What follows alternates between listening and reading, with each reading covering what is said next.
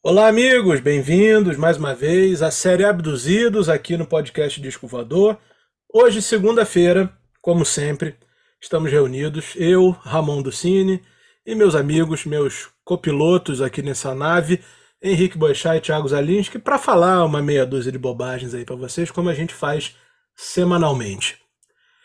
No entanto, no entanto, hoje é um tema mais brando para a gente abaixar um pouco a poeira depois de duas semanas aí polêmicas, né, tratando de assuntos polêmicos, inclusive com agressões verbais acontecendo entre membros desse, desse nobre podcast, né? Não quero citar aqui quem agrediu quem, mas de você, né? Vai, que fique aí, registrado. Você, você me agrediu assim de forma de forma torpe. Né? Torpe. Torpe é boa, hein? Mas tudo bem, tudo bem, não tem problema. Eu vou considerar o calor do momento. Você tá tão, você tá tão magoado com essa, com essa agressão que você tá falando até mais baixo. Aumenta um pouquinho esse teu, teu retorno, esse teu volume. Ah, é? Melhorou? Melhorou? Dá uma melhorou? de Tim Maia. Alô, Gudrubumba, Gudrubumba. Melhorou aí? Isso. Melhorou. Tá Enfim, depois de duas semanas um pouco mais tensas, né? A gente vai falar de um tema que não vai gerar, acredito, que não vai gerar nenhuma, nenhuma crítica aqui, nenhuma crise, porque tenho certeza que todo mundo gosta do que a gente vai falar. Se vocês estão acompanhando a gente desde o início do ano, certamente vocês sabem que a gente está fazendo uma pequena série dentro da série, né? A gente escolheu cada um de nós dois discos que estão completando 50 anos em 2023 dois discos clássicos assim do rock, né? Discos internacionais, eu acho que não teve. Não, acho que não teve nenhum ainda. Não, não teve nenhum ainda nacional e acho que nem vai ter. Discos nacionais que estão completando 50. Discos internacionais que estão completando 50 anos em 2023. Eu falei do Band on the Run, falei do Mind, Band on the Run do Paul McCartney, né, Wings. Mind Games do John Lennon. Você falou de qual, Henrique? Qual foi o seu primeiro? Ashes Are Burning do Renaissance. Ashes Are Burning do Renaissance, exatamente. E agora, hoje, chegou o momento do Henrique falar o segundo que ele escolheu para essa série, dentro da série, né? Em outubro e em dezembro, o Thiago Zalinski vai falar os que ele escolheu. Antes da gente revelar aqui qual é o, o disco que o Henrique escolheu para falar para falar hoje, nós precisamos pedir a vocês, né? Que se inscrevam, sigam a gente aqui nessa plataforma digital. Ah, nós não, não temos nem nessa série aqui abduzidos, nem nas entrevistas, nem nas outras coisas que a gente faz. Não tem nenhum tipo de pedido de Pix, pedido de venda de cursos, mentorias, não tem nada disso, a gente não faz nada disso. A única forma que a gente pede para para vocês ajudarem o Disco Voador a voar mais alto é se inscrevendo se estiverem ouvindo pelo YouTube, seguindo a gente se estiverem ouvindo na sua plataforma preferida se inscrevendo, é, seguindo, deixando seu like, ativando o sininho, seguindo a gente no Instagram, arroba Disco Oficial. É assim que a gente funciona. Bom, Henrique, me conta aí, qual é o disco que você escolheu para falar hoje? Qual o disco que está comemorando 50 anos que vai ser o tema do episódio de hoje? Vai lá. O disco do episódio de hoje é We're an American Band, do Grand Funk Railroad, lançado em 15 de julho de 73, ou seja, fez aí recém-completados 50 anos. Grande disco, grande banda. Foi o primeiro disco da banda que eu conheci. Eu já conhecia a faixa título né, de, uma, de uma coletânea que, que tem, aqui, tem aqui em casa e tudo mais. E aí, quando encontrei esse disco, eu falei, ah, não pensei nem duas vezes, falei, ah, vou comprar. Pelo menos a faixa título já está valendo, né? Mas realmente, quando eu ouvi o disco todo, eu pirei, pirei, realmente gostei pra caramba. E é um descasso, descasso. Antes da gente falar das faixas, Henrique, é bom a gente a gente dar uma, uma pequena pincelada aqui. Nós estamos falando, claro, o nome já diz, né? We Are an American Band, né? O Grand Funk Railroad é uma banda americana, né? Uma banda que fez sucesso muito grande nos Estados Unidos ali nos anos 70 eu acho que a, a, não foi uma daquelas explosões assim de bandas americanas que o Brasil viu. É, eu não acho que eles tenham feito uma, uma grande, um grande sucesso no Brasil, não foi o caso. Apesar de que o seu, o seu líder, né, não sei se fundador, mas o seu líder, Mark Farner, fez shows bem disputados aqui no Brasil há alguns anos atrás, antes da pandemia, o que mostra que a banda acabou tendo seu público, né? Enfim, eu digo que não foi uma banda muito disputada no Brasil, muito querida assim no Brasil nessa fase, porque em contraste, uh, o Grand Funk foi uma das pouquíssimas bandas que fez shows no lendário Shea Stadium, né? Um, um, um estádio que tem em Nova York, que ficou muito famoso por conta do show que os Beatles fizeram lá e, enfim, as imagens mais mais clássicas assim da Beatlemania foram filmadas no Shea Stadium, aquelas histórias que a gente escuta que eles não se escutavam, né, quando iam tocar, tudo isso aconteceu no Shea Stadium e o recorde dos Beatles foi batido pelo Grand Funk Railroad. Eu acho que hoje, Thiago vai poder concordar comigo ou não. Hoje não, não há necessidade da gente acionar a, a, a Federação Única de Elaboração de Regras, né, conhecida como FUDER, porque é uma série muito branda. A gente vai falar de cada uma das músicas, não são tantas assim, são oito. O Henrique vai comentar rapidamente cada uma das músicas e o Thiago pode também falar alguma coisa sobre as preferidas dele. E a gente vai, assim, guiar esse episódio, né, Thiago? De é, acordo? Não, não haverá necessidade de consulta. É, e eu tenho. Eu não sei se eu tenho uma favorita, não, porque esse é um daqueles discos que você ouve da primeira até a última e, desce redondo pra caramba. Mas vamos lá. Eu tenho uma favorita, mas a minha favorita tá no lado B, então eu vou me manifestar só daqui a pouco. Henrique, primeira faixa, Loneliest Rider. Não, primeira não, essa é a última. Então, para você ver como é que o meu guia aqui tá todo errado, né? Ou seja, Vamos cortar essa porra e vamos começar de novo. Porque eu tô olhando aqui no Google, em vez de eu pegar o CD, né? Porque eu sou um preguiçoso do caralho, eu tenho o disco, podia ter pego o, o disco e, no entanto, tô olhando no Google e me fudi. Vamos lá. Primeiro é a faixa título, rapaz. Pois é, mas eu tô olhando no Google e tá aqui, Lon Loneliest Rider. Tá bom, vou te, mandar, vou te mandar o link aí pra tu ver. Já achei aqui, já achei, já tô no Spotify. No Spotify vai estar tá certo, né? E eu não vou cortar nada. Mas então... é um então- rebelde. Mas é um rebelde. É um rebelde, tem que mandar, é esse, mandar uma advertência pra esse Noronha aí, porra. É. Quem manda nessa porra aqui? O Noronha, tá, o Noronha tá na expectativa. O Noronha assistiu um showzão do Rich nesse, nessa última sexta-feira. Ele ainda tá. Ele ainda tá meio Mulher Invisível, tá nessa ainda. É verdade, foi um grande show. Antes da gente falar do coisa, foi um grande show. Se pessoal que está ouvindo a gente tiver a oportunidade de assistir essa turnê do Rich, eu cravo aqui que foi um dos grandes shows de 2023, mesmo a gente ainda estando em agosto, hein? Mas o. o Ramon... Vamos lá, vamos começar aqui, porque senão é, eu vou, vou porra, falar um monte de coisa errada. Porque, porra, me fudeu aqui esse Google, mas vamos lá.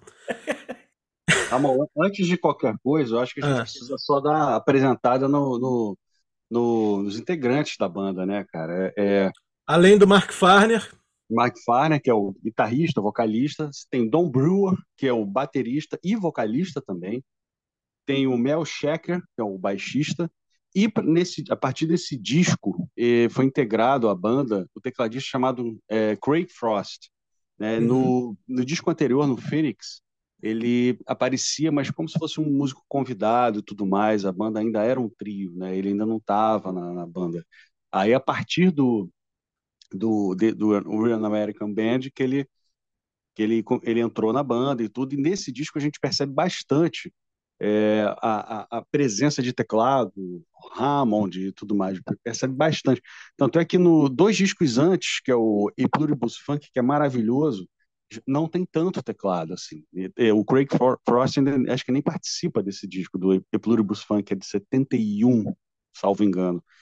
É um ótimo disco também. Se ele estivesse fazendo 50 anos, ia ser difícil até de escolher qual dos dois falar.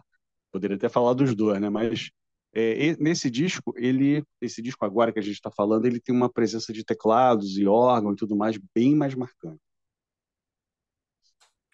Exatamente. Como a introdução dessa, comparada à besteira que eu falei cinco minutos atrás, a gente tem que começar.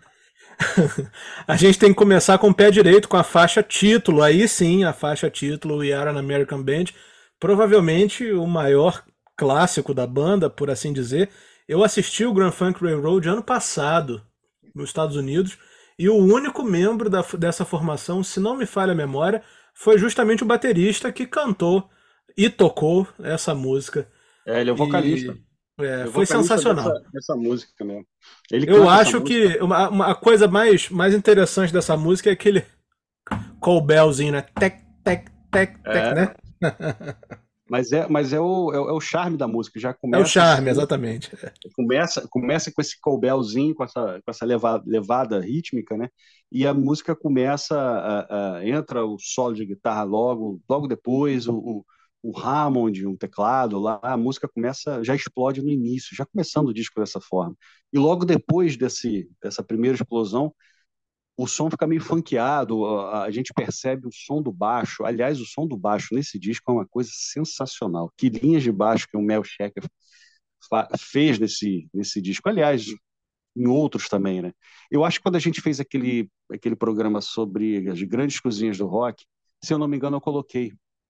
Coloquei o Don Brewer e o Mel Shecker como uma das grandes cozinhas. E é realmente, cara, os dois parecem ter nascido terem nascido assim da mesma mãe, porque a, a química entre eles dois é, é, sensacional. Bateria e baixo ali, e o som do baixo, a, a linha de baixo, né, uma, numa, num ritmo meio funkeado, assim, logo depois do solo, e depois a, o, o, Don Brewer começa a cantar, e, e aí o resto é, tem que ouvir o disco. Gente, eu estou falando assim, descrevendo a música, mas nada melhor do que ouvir a, ouvir a música efetivamente. A gente segue então com Stop Looking Back. Stop Looking Back. É, essa música ela, ela já começa também mais acelerada, com a gente ouve um, um som meio que de piano, não sei se é clavinete, que é aquele som mais que usa muito usado no, no funk. É, eu não sei se é o clavinete ou se é um, um, um, piano elétrico, alguma coisa assim. E é uma música um pouco mais funkeada, mas também mais acelerada. É, tem som de clavinete aquilo mesmo. É clavinete, não é? É clavinete. É. é o mesmo instrumento que o, que o John Paul Jones toca no Trample Underfoot, que é um que o Steve Wonder toca em, em, sim, em sim. Superstitious, é isso mesmo, é o clavinete. E aí, justamente para confirmar toda a veia funk da banda, né? Essa música, ela, ela é funkeada mesmo, um, um, um, ritmo mais frenético e sensacional, mantém a, a, a peteca lá em cima, né? Eu acho uma grande música também. Eu acho. É, muita, muitos, muitos discos são pensados de forma que se comece, se abra com uma porradaria, né? um clássico como é esse, esse disco, mas eu acho que Stop Looking Back não, não cai em nada. Não, nem um pouco. Eu acho que o legal do, do disco, de qualquer disco assim que, que a, gente, a gente ouve, o legal de ouvir um disco, na verdade, é, em vez de ficar ouvir só a playlist que a gente monta na, na, nos streams e tudo, a playlist é legal, claro, né? Quando a gente quer fazer um, uma, uma, parada diferente. Mas o legal de ouvir um disco é justamente você ouvir aquela obra inteira que o artista pensou.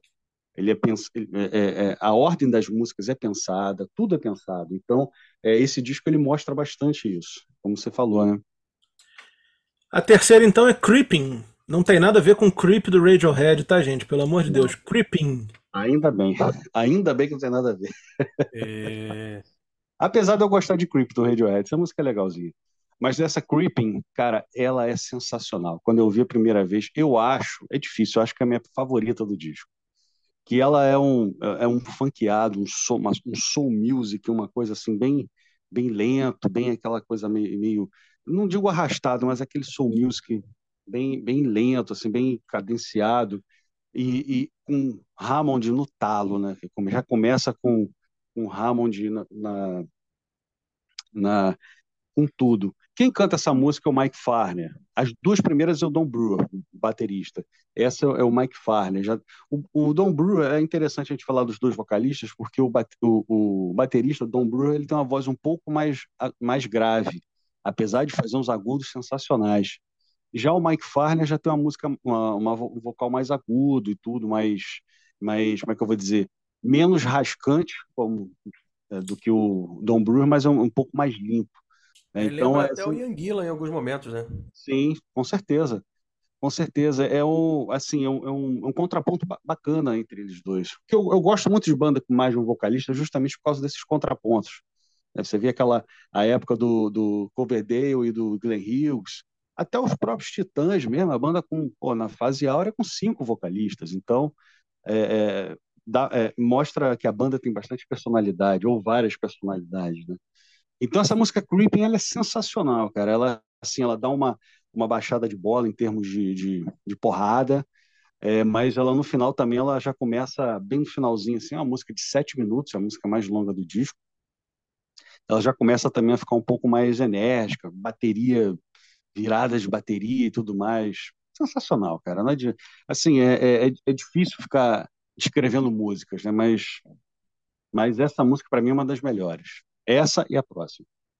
Ah, isso que eu ia falar, porque eu acho que a próxima, até agora, ainda não chegou a minha favorita, mas até agora, a melhor música do disco é Black Licorice. Ah, com certeza. Começa com baixão, começa com um grito, né? Um grito meio. não sei de quem é. Deve ser do Don Brewer, que ele é o cantor da música. E nessa música ele, ele manda uns agudaços assim na, no, no, no, no refrão, que é um negócio sensacional mas começa com baixão mesmo do Mel, Mel Shaker e é porradaria o tempo todo. Solo de, de órgão. É, isso aí.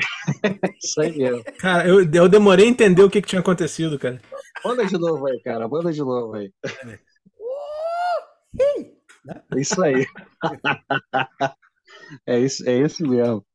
Mas, cara, cara... parece um, um, gato que fica aqui atrás de casa, cara. Porra, três horas da manhã. Essa é música é, meio de Purple, né? Brincadeiras à parte.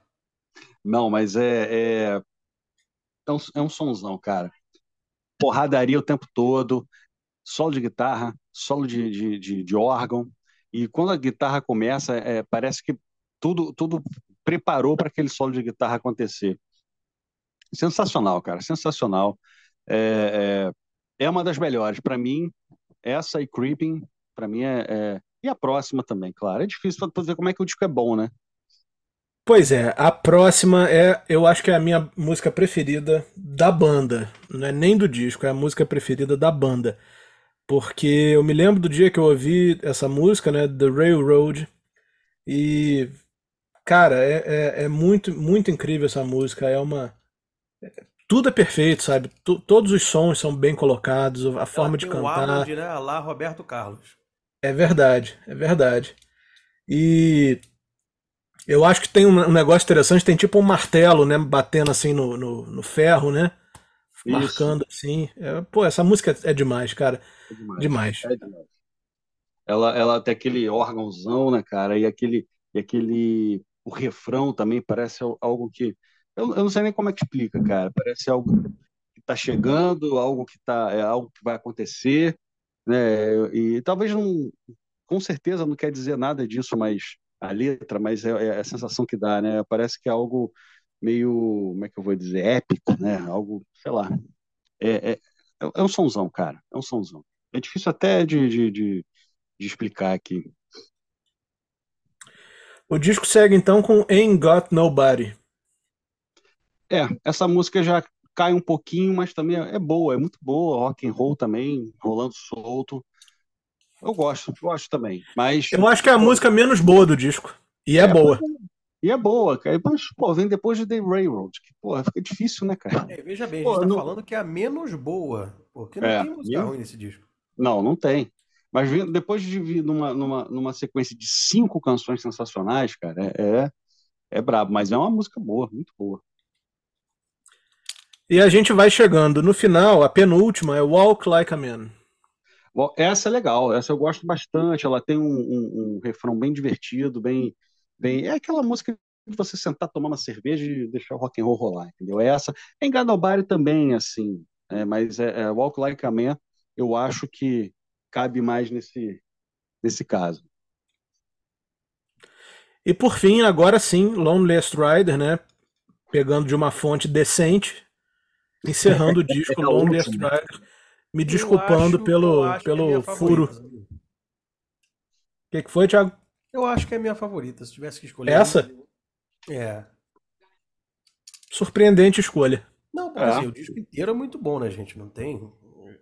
esse, esse aí é para ouvir de cabo a rabo.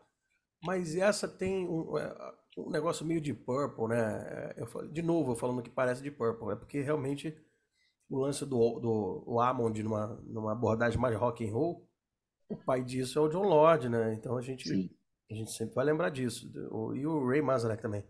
Agora, essa música é demais, cara. Essa música tem uma atmosfera muito, muito, muito legal, já cantada num tom um pouquinho mais baixo, né? O disco já vai já vai indicando que está terminando mesmo. E a é. temática da letra é fantástica também. É, é, a, gente, a gente passou rápido, assim, faixa a faixa, mas o que, eu, o que eu quero pontuar nesse disco é o seguinte. Cara, o som do disco da gravação é ótimo. O som do baixo, como eu falei antes, é, é um negócio assim sensacional. É um baixo gorduroso, aquele baixão mesmo de, de funk. É, é, é eu acho que o nome da, da, da banda é, é, bem, é bem cabido nisso, né, cara? É, Grand Funk, né? É bem, o disco tem é, é uma mistura de rock com funk, grandes viradas de bateria, levadas de bateria sensacionais. E se é você o seguinte, cara, parece que os caras estão tocando na sala da tua casa. Exatamente. É aquela banda, cara, que é que não tem não tem excesso, é aquela banda redonda, entendeu? Dois vocalistas do cacete, um cantando mais mais agudo, outro cantando mais grave, e, e, às vezes mandando os agudos, como em Black Licorice, como a gente estava falando. Porra, é, é, é, nos refrões mesmo, ele cantando a, a, o nome da música, pô, sensacional, o cara arrebenta. Guitarras maravilhosas, né, cara? Mike Farner, né? Solando pra caramba, riffs maravilhosos. É, mais uma vez, bateria, viradas de bateria, o baixo sensacional. E tudo isso né, entremeado com grandes arranjos de teclado, órgão, Hammond, e, cara, a primeira música mesmo, an American Band, cara, começa, justamente como a gente falou, começa com aquela batida no cowbell e tudo, cowbell, caixa e, e bumbo, mas quando entra na, na, na, na, ele faz umas viradas antes, só na bateria e tudo, e quando entra na guitarra, baixo e o teclado, o teclado fazendo aqueles sons assim bem bem animados e tudo. A música ganha uma, uma, uma, uma força aqui. E aí o refrão, né, cara, do Real American Band é sensacional, cara. É, é um disco, cara, assim, a gente está falando, falando, falando, mas não adianta muito, tem que botar para ouvir. Tem que botar para ouvir. A gente já está trazendo esse, esse disco porque justamente para manter mais na lembrança né, da, da galera que está ouvindo. Se já ouviu esse disco para ouvir de novo, se não ouviu para pegar logo e ouvir, tem no streaming aí, pô, mole. E é isso, cara, é um descasso, é um descasso mesmo. 73 foi um ano sensacional para música, não só para o rock, para música. Eu concordo. Eu acho que é um dos grandes anos mesmo. Inclusive, inclusive tem um livro, né? Só do ano de 1973, falando dos discos, de, dos discos brasileiros que saíram esse ano. Assim como tem de 1979, né? Enfim, foram grandes anos, mas isso é papo para outro, para daqui a seis anos, 1979. Enfim. É. Realmente eu concordo com tudo que o Henrique falou. Eu acho que, que o We Are an American Band do Grand Funk Railroad é um dos grandes discos do rock, né? É uma banda, como eu disse no início, uma banda que acabou passando um pouco batido no Brasil, pelo que parece, né? Pelo que contam. Eu mesmo não tenho nenhum, nenhuma pessoa assim que eu conheço que tenha vivido aquela época, que tenha curtido pra caramba Grand Funk, assim, sabe? Como conheço tantas que curtiram Led Zeppelin, Pink Floyd e Deep Purple. Uh, eu mas... acho, ah. Eu acho que acho que os maiores hits do, do Grand Funk, eu posso estar falando besteira aqui, eu não sei que pegaram mais no Brasil é justamente o An American Band e The Locomotion, que vem do, do, disco depois desse, que é do, do Shining On. Locomotion é um, é um, essa música, na verdade, é uma regravação que o Grand Funk fez de, de uma música, deixa eu só ver aqui, da Carole King. Carole King e, Gary Goffin, eles eram casados na época, eram um casal de compositores. Carole King, justamente a cantora e tudo, né? Ela, antes de ser cantora mesmo, ela era compositora e uma das compositoras mulheres mais bem-sucedidas dos Estados Unidos. Tem músicas que a gente nem acha que é dela, né? mas que é ela que assina lá a, a, parte, a parte instrumental. Né? E o Gary Goffin era o, era o marido dela e era o letrista. E essa música, eu estava ouvindo um podcast um tempo atrás, The Locomotion, ela é uma das poucas músicas, ou a única música que conseguiu é, chegar tipo ao número um nos anos 60, que, é, que foi gravada por uma, uma mulher chamada Little Eva, que é a primeira versão. É Vinha. É, é Vinha. É Vinha. Little Eva. Nos anos 70 com o Grand Funk e nos anos 80 com a Kylie Minogue. Essa Kylie Minogue já é uma versão mais eletrônica, mais pop, né? Já da, da época mesmo só efeitos de informação. Mas eu acho que aqui no Brasil as músicas que mais pegaram do, do Grand Funk foram justamente essas duas, a Real American Band e The Locomotion, que é sensacional, do disco seguinte do, do Grand Funk, que é o Shining On. É, mas o que eu quero dizer é que é, a impressão que eu tenho é que o Grand Funk não teve a, o tamanho de um Led Zeppelin, de Purple, assim, só isso. Com é. certeza teve músicas conhecidas, mas não parece que a banda teve uma, um tamanho tão grande entre pessoal que gostava de rock nessa época. Talvez, claro, não estou dizendo, não é demérito, não. Estou dizendo que as coisas demoravam a chegar aqui e muitas vezes, provavelmente, a pessoa na hora de comprar o disco acabava comprando um de Purple em vez de comprar o Grand Funk. Não sei, eu estou só sugerindo aqui que pode ter sido isso.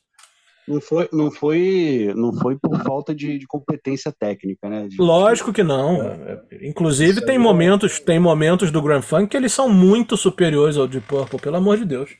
Sensacional, cara. É uma banda. Quando eu ouvi a primeira vez esse disco, esse foi o primeiro disco, como eu falei. Cara, eu falei, cara, que banda redonda, assim, não, não, é. não falta nada, não falta nada e não excede em nada. É um, verdade. É, é, é aquilo, né, cara? É baixo, bateria, vocal, dois vocais, claro e o teclado, quatro caras e fazendo essa porradeira sonora. É, é sensacional. É verdade. E para encerrar o nosso episódio, Thiago, eu não sei se eu, já, se eu, te falei isso, mas quando eu vi o Grand Funk ano passado, o guitarrista era o Bruce Kulick. Bruce Kulick, sim, sim, sim, sim. Tá um bom tempo lá já. Verdade, saiu do Kiss, ou seja, uma banda enorme americana também e foi pro. É, acabou parando no Grand Funk, né? Toca demais. Acho... O Bruce é incrível. Eu acho que o Mel Sheck, o, ba... o baixista, ainda tá na banda, cara. Se eu não, se eu não me é, engano. É, deve estar, tá, deve estar tá também. Mas eu me lembro bem do baterista e me lembro bem do Bruce Kulick. Enfim.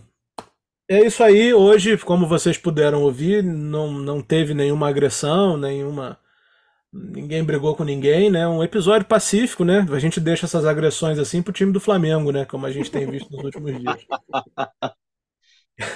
Tá bravo, tá é, bravo. Isso, né? Que loucura, cara. Que loucura, é verdade. Enfim, e é isso. Agradeço a vocês, né? Por mais esse episódio. Agradeço por terem acompanhado a gente aqui até aqui. E se puderem, mais uma vez, sigam a gente aqui nessa plataforma de streaming Inscrevam-se no canal do YouTube, se estiverem ouvindo no YouTube, claro. Deixem seu like, ativem o sininho, curtam lá o Instagram do Disco Voador, arroba Disco Voador Oficial. E vamos nessa, até semana que vem com outro episódio da série Abduzidos. Valeu! Um abraço. Falou!